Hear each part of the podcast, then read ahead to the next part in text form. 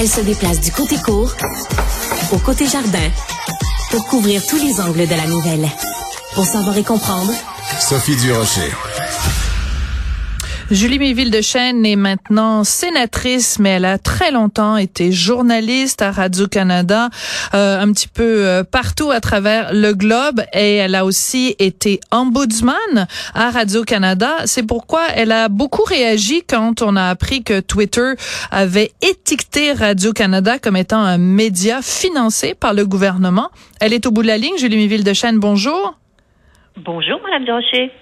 Madame euh, Miville de Chêne, on s'est côtoyé brièvement.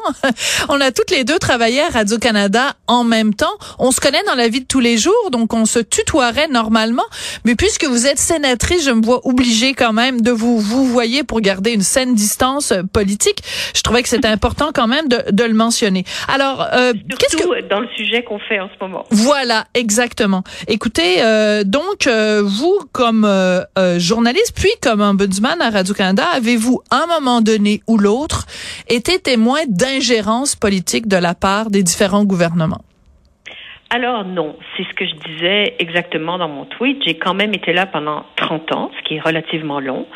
Et ce que je peux vous dire, c'est que s'il y a eu téléphone dans les hautes sphères de Radio-Canada et, et plainte par les gouvernements en place, elles ne sont pas descendues dans la salle des nouvelles. De l'ingérence politique, moi, comme journaliste, je n'en ai jamais connu. Euh, ce qui ne veut pas dire là, que je, je, sais tout, mais euh, c'est clair que euh, ça ne se passait pas comme ça. Ceci dit, ça ne veut pas dire que Radio-Canada euh, est un média parfait, où il n'y a pas d'erreur, où il n'y a pas de biais de, de, temps en temps, où il n'y a pas de plainte. Euh, comme ombudsman, j'ai vu de mauvais reportages, j'ai vu des reportages biaisés, j'ai fait des révisions publiques sur ces reportages-là. Et donc, euh, oui, dans tout média, euh, parce que ce n'est pas une science exacte, parce que l'information est filtrée par des êtres humains, eh bien, on n'est pas toujours dans ce qu'on appelle l'impartialité pure. C'est une notion, c'est très, très difficile d'être impartial, d'être impartial parce qu'on a tout notre bagage.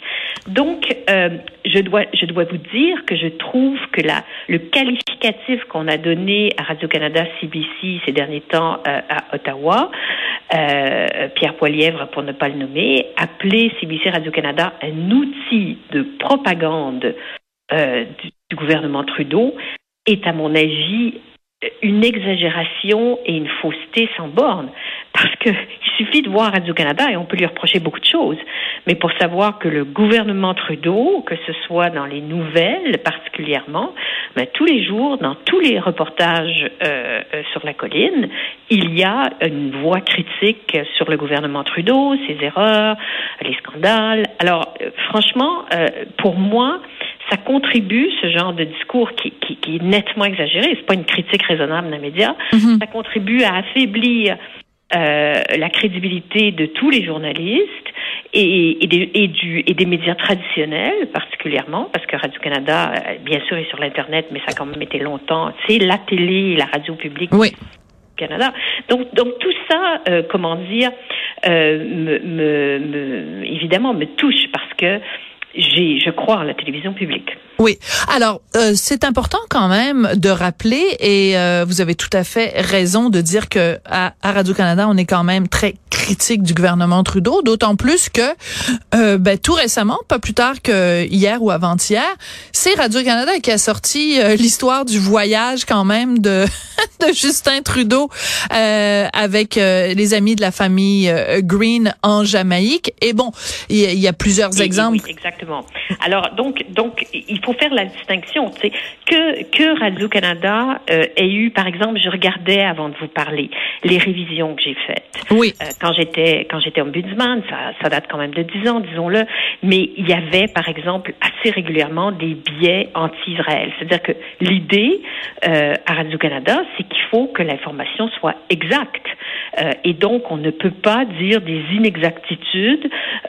Et j'en ai retrouvé malheureusement plusieurs sur la question israélienne. Donc, c'est. Intéressant. Oui, j'avais j'avais souligné ça à la direction en disant en disant ben je pense qu'au-delà des, des, des, de ce que les gens pensent personnellement, les journalistes, euh, il faudrait que ça soit clair qu'ils sont là pour rapporter les faits. Très intéressant, très intéressant en effet, parce que euh, je me rappelle en effet, euh, en particulier d'une reporter euh, qui on avait reproché à plusieurs reprises de, de, de, prendre position dans le conflit, parce que c'est quand même pas un petit conflit, le conflit israélo-palestinien. Et je me souviens d'une de vos décisions, en effet, dans, dans ce dossier-là. Est-ce que au fil des ans, pendant les années où vous avez été ombudsman, il y a des cas où vous avez statué des reportages où des gens, euh, des journalistes avaient un biais pro-libéral? Euh, non, ça ne s'est pas fait comme ça. La seule chose en, relisant, euh, en relisant mes, mes, mes révisions que j'ai trouvées, c'est que à la suite d'une élection, euh, campagne électorale fédérale 2010-2011 et 2011-2012, donc euh, entre les deux années, nous, nous embauchions toujours au bureau de l'Ombudsman un comité de citoyens pour regarder la couverture électorale. D'accord. Et, et euh, une des choses qu'ils ont dit à la fin de cette, de cette campagne, c'est malgré leur professionnalisme, on sent un certain biais dans des questions adressées aux candidats, un focus délibéré sur la manchette qui met le Parti conservateur dans l'embarras, ah. et des observations dont la neutralité s'avère douteuse. Donc, écoutez, ce n'est pas scientifique, c'est les impressions que ce groupe mhm. de citoyens. C'est intéressant. Oui, oui, c'est intéressant. Écoutez, tout média euh, Madame Durocher, y compris le vôtre, oui. euh, ne, vise, ne peut pas viser la perfection. Et certains ont des ont, ont une idéologie plus plus évidente que d'autres. Mais je comprends, mais je me permettrais de vous dire, euh, euh Madame. dans le cas de, que effectivement, dans le cas d'un média public, on s'attend. Voilà, c'est ça. on s'attend à une une euh, comment dire une, exemplarité une exemplarité et, et, le seul fait qu'on soit pratiquement les seuls à avoir un ombudsman, je vous ferai remarquer que quand il y a des erreurs et qu'elles sont signalées, et laissez-moi vous dire qu'elles sont signalées, elles sont publiquement corrigées et analysées. Et cette transparence, ce n'est pas rien comme outil. Je dois vous dire qu'avoir eu des journalistes dans mon bureau qui frémissaient parce qu'ils savaient qu'ils pouvaient avoir un blâme public, mhm. c'est quand même important pour un journaliste. C'est très gênant. C'est très gênant, en effet.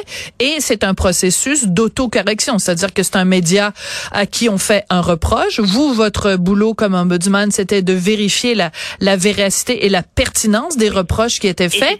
Et j'étais indépendante. Et voilà, tout à fait. Ça, c'est important aussi de le, de le mentionner.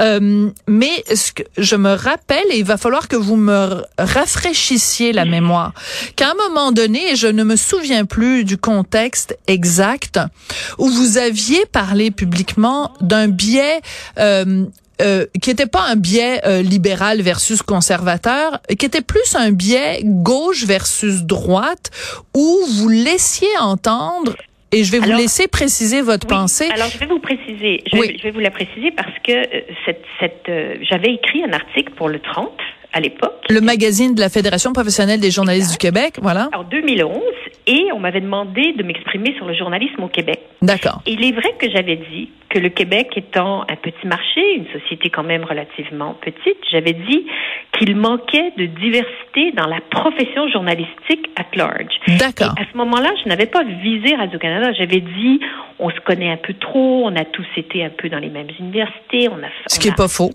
Euh, et effectivement, euh, euh, sorti des sciences sociales, donc plus à gauche qu'à droite en général. Et c'était des observations que j'avais fait en général sur le journalisme.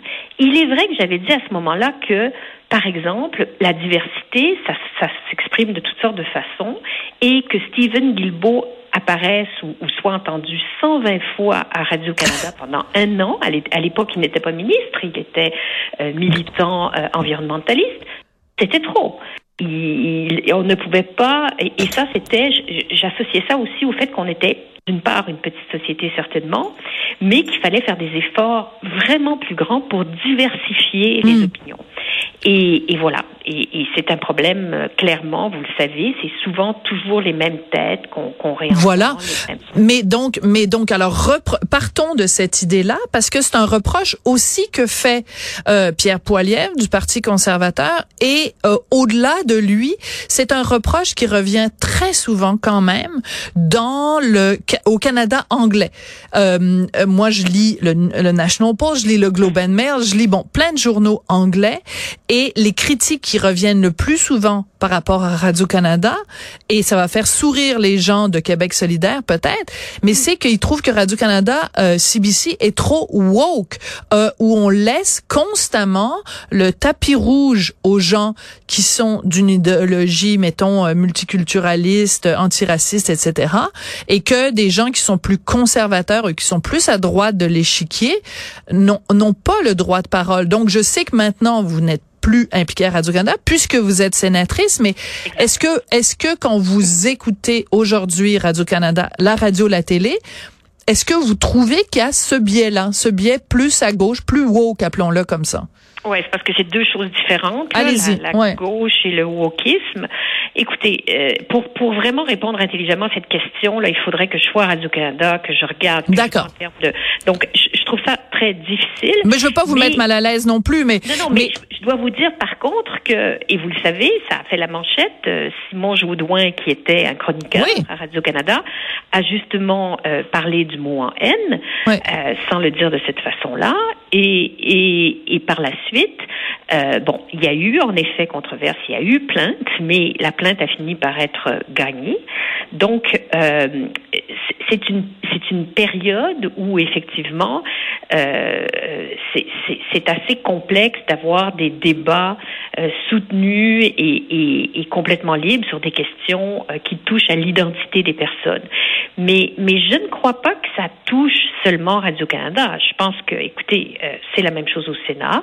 C'est une période en ce moment plus comment dire difficile à certains égards.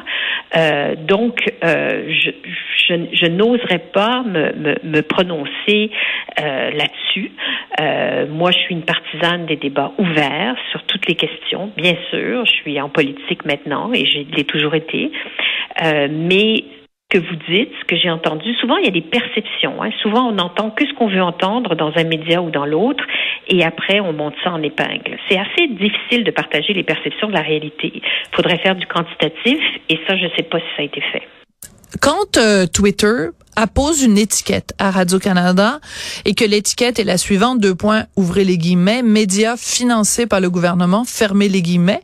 Mmh. Est-ce que c'est une description euh, pernicieuse ou réaliste de Radio-Canada, CBC?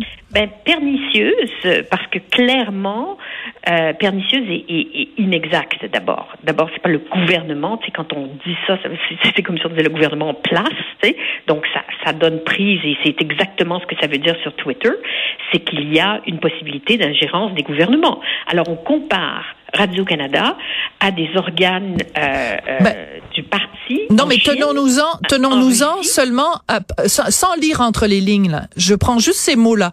Médias oui. financés par le gouvernement. Parce qu'après, on peut y voir toutes sortes de choses, mais c'est pas ce que Twitter y met. Quand il ça met dépend, ces mots-là, euh, factuellement, est-ce que c'est vrai ou pas? Ben, non, parce que ce sont les parlementaires qui, qui décident et qui votent les crédits. Et si on voulait être exact, on, il faudrait dire financé par les gouvernements successifs, vous comprenez En disant financé par le gouvernement, ce qu'on laisse entendre, c'est le gouvernement en place. Je comprends, mais écoutez, et, sur le site même du Parti libéral, ils oui. se vantent et ils sont extrêmement fiers. Le Parti libéral de Justin Trudeau, ils sont extrêmement fiers de dire nous avons augmenté le financement de Radio-Canada CBC. Eh oui.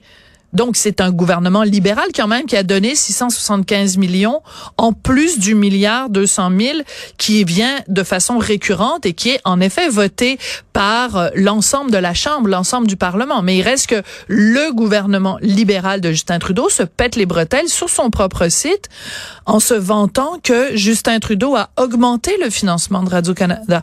Donc, dans cette perspective-là, je reviens à la phrase de, de, de Twitter. Est-ce qu'il est faux de dire que Radio-Canada est financé, est un média financé par le gouvernement libéral?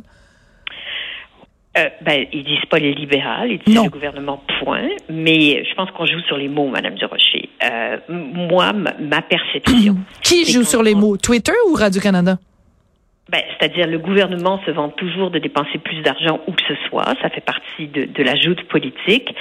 Euh, de mettre cette, cette, cette phrase-là sur Twitter, à mon avis, euh, est une façon de, de, de, prévenir les auditeurs que le gouvernement peut intervenir dans les contenus. Pas nécessairement, euh, parce qu'ils le font aussi pour la BBC. Oui, mais c'est l'équivalent de ce qui passe aussi dans les euh, dans les pays totalitaires. Oui, mais c'est pas parce que je dis que Julie Miville de Chêne mange trois fois par jour et que Sophie Durocher elle aussi mange trois fois par jour que je suis en train de faire une comparaison entre Julie Miville de Chêne et Sophie Durocher. Vous comprenez ce que je veux dire? Oui, C'est pas parce que les Chinois. Je dois vous dire que pour moi la télé publique euh, c'est financé par les fonds publics, mais Radio Canada a une indépendance assez forte. Euh, j'oserais vous rappeler à l'époque. Rapidement, parce que je suis déjà en train de déborder sur mes collègues. À l'époque de Pierre Elliott Trudeau, comme vous le savez, Radio-Canada était euh, accusé d'être noyauté par les séparatistes. Oui. J'ai écouté une entrevue. Alors, oui, c'est très drôle d'ailleurs. Oui. Alors, selon les périodes, ça change. Et, et on, on, comment dire, vrai. la télé publique, qui est notre télé qu'on aime toujours beaucoup, mais qu'on aime beaucoup critiquer. Mais ce que je veux vous dire essentiellement, c'est que la télévision et la radio publique, c'est un outil essentiel. Et au Québec, en plus, ce qui est essentiel, c'est la concurrence. Alors, si on n'avait pas TVA, si on n'avait pas des radios publiques et tout. Mais là n'est pas la question, si je peux me permettre. C'est-à-dire qu'en ben, fait. C'est une question importante. mais c'est-à-dire qu'en fait, je pense qu'on peut euh, critiquer Radio-Canada sans souhaiter qu'elle disparaisse de la, de la carte voilà, médiatique. Bon, on s'entend là-dessus. On va se quitter là-dessus. c'est de la propagande, de dire que c'est oh non, mais ça, c'est ridicule. On va s'entendre, on va s'entendre, euh, parler de propagande, c'est selon moi un excès, un excès de langage tout à fait ridicule et Monsieur Poiliev s'est ridiculisé en disant ça. On va, on va se quitter sur un accord, Julie Miville de Chêne. Oui. Je rappelle que vous êtes sénatrice et que vous avez été pendant très longtemps journaliste et non seulement ça, ombudsman à Radio-Canada. Merci beaucoup. Merci, merci Sophie. Au revoir. Je vais vous quitter très rapidement, donc je remercierai mes collègues une autre fois parce que je suis en train d'empiéter sur l'émission de mon collègue Alexandre Moranville-Ouellette. Merci beaucoup et à très bientôt.